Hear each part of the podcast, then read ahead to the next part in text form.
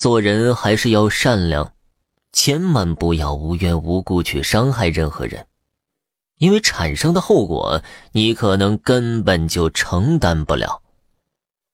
今天就给大家讲一个跟善良有关的灵异故事。阿发是七里屯的村民，二十三岁年纪依然单身。为啥没有女孩子看上阿发呢？因为阿发嘴笨，根本呢不懂得表达。有谁愿意跟一个木头过日子呀？是吧？但是阿发真的很善良，其实啊。还挺值得托付终身的。这一日，阿发闲来无事，在村子里面逛荡，不远处的吵闹声引起了阿发的注意。他紧走两步，寻到了吵闹声的源头。只见呢，这里三层外三层围了不少人。阿发长得壮实，很轻易就挤到了人群前面。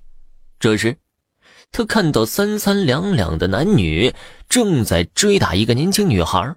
那女孩他也认识，叫做小茹。只听一个四十来岁的大婶儿边打边喊：“你这个小骚货，不知道从哪里怀了别人的野种，还不让别人说了。”人群之中还有不少人在那帮腔呢。没羞没羞，真没羞！有一个三十几岁的男人在那里喊着：“你这个狐狸精，给村子丢尽了脸，你给我滚出村子去！”又有不少人在那附和：“滚，滚！”那小茹看来也是跑累了，跑不动了，蹲在地上抱头哭。那几个追着他打的男女也没跟他客气，围上去接着打。阿发多少知道小茹的一些事情，这个小茹啊，也不过十九岁年纪，不知道跟哪个男人好上了，偷吃了禁果，居然就怀孕了。在解放前的时候啊。未婚先孕的女子，那可是犯了大忌的。她家里人容不下她不说，村子里的人也看她不顺眼，所以才有了眼前的情景。据说小茹挨了不少打，肚子里的孩子早就没有了。看那小茹被众人打得鼻青脸肿，阿发实在觉得于心不忍了。他一冲动就跑上去推开小茹身边的人，把小茹给护了下来。再打，就把他打死了。你们也不想闹出人命吧？阿发没好气的说道。那几个打人的估计也打累了，也就借坡下驴，转身离开了。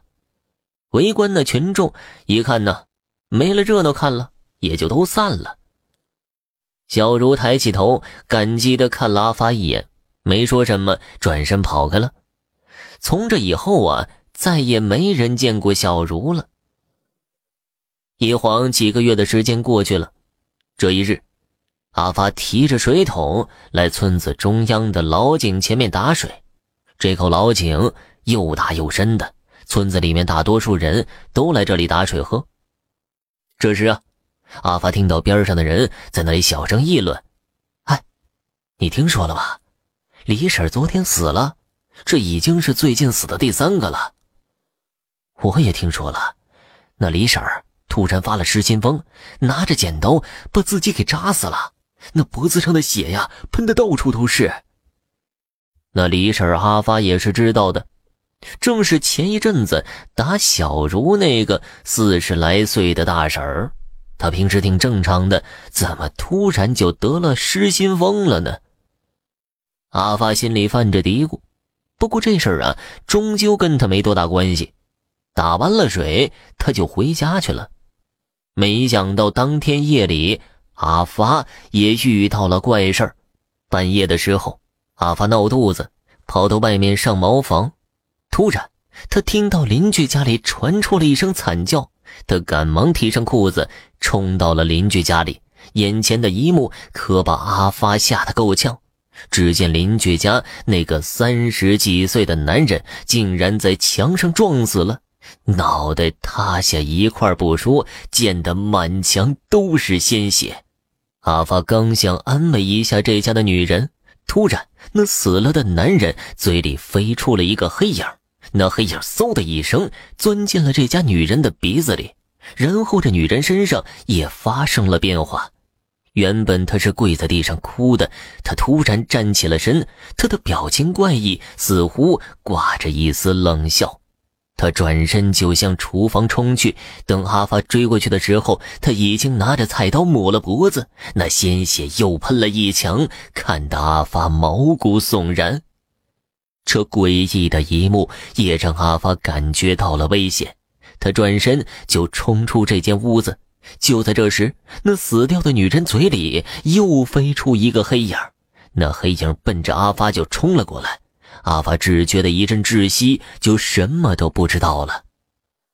不过很快，阿发又清醒了过来，他清晰的感觉到那黑影从他嘴巴里面飞出，站在了他的面前。那黑影渐渐化成了实体，居然是小茹。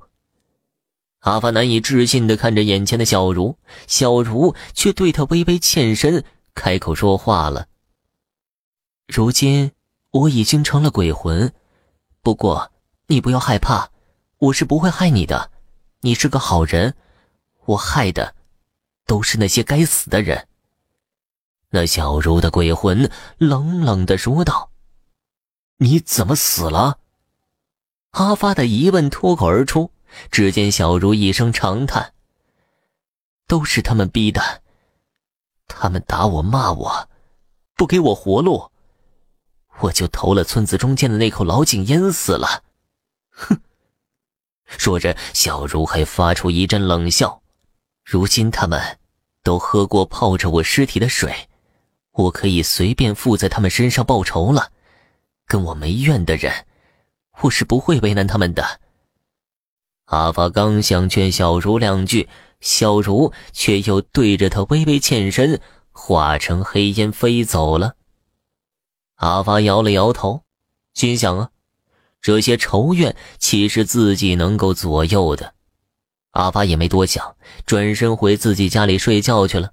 七里屯的这些怪事随着一部分人群的死光之后，逐渐的消失了。